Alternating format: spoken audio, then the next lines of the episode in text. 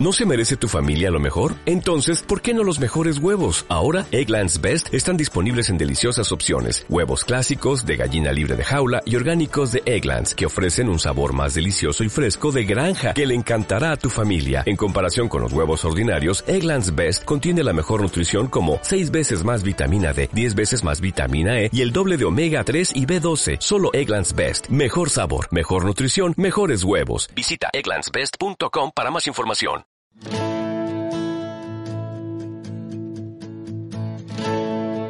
Pero los que confían en el Señor renovarán sus fuerzas, volarán como las águilas, correrán y no se fatigarán, caminarán y no se cansarán. Mantengamos pues firme la esperanza que profesamos, porque fiel es el que hizo la promesa. Bienvenidos a esta serie de devocionales para adultos. Yo estoy contigo. Promesas bíblicas para vivir confiado.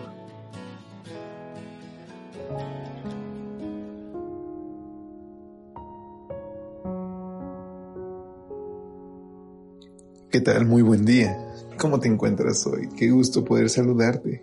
Ya es viernes y es por eso que con alegría en mi corazón en este 24 de febrero a nombre de todo el equipo de Evangelike te saludo, te abrazo a la distancia y te extiendo una calurosa bienvenida a este tu espacio de lecturas devocionales para adultos. En esta mañana prestemos atención al mensaje que Dios tiene para nosotros, abramosle nuestro corazón y tomemos decisiones de salvación. Es así que te invito a que vayamos a nuestra reflexión titulada Les dará otro consolador. Juan 14, versículo 16, en la nueva versión internacional nos dice, Y yo le pediré al Padre y Él les dará otro consolador para que los acompañe siempre.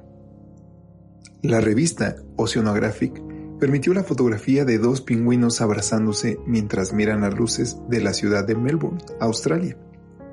Quizá alguno pueda suponer que es una imagen sencilla, común, pero lo que la hace meritoria es la historia que hay detrás. La imagen captada por Tobias Baumgarten presenta a dos pingüinos. El varón es joven y la hembra es anciana. La hembra ha perdido a su compañero y el varón ha perdido a su compañera.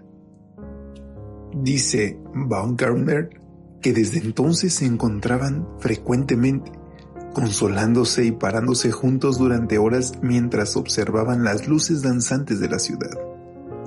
Dos solitarias aves marinas que se abrazan para consolarse mutuamente.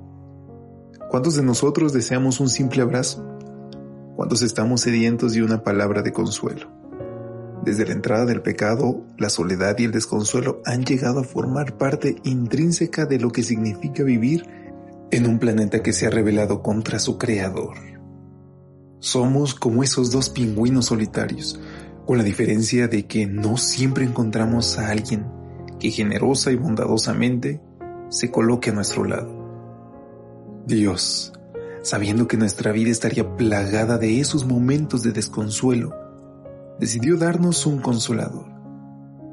Leamos una vez más Juan 14:16 y yo le pediré al Padre y Él les dará otro consolador para que los acompañe siempre.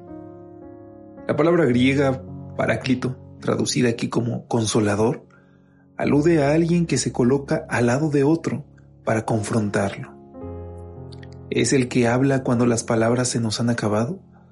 El paráclito es el que nos ayuda cuando caemos en el abismo, el que nos da ánimo cuando el corazón se rinde, y Jesús promete que el Padre nos dará ese consolador, el Espíritu Santo.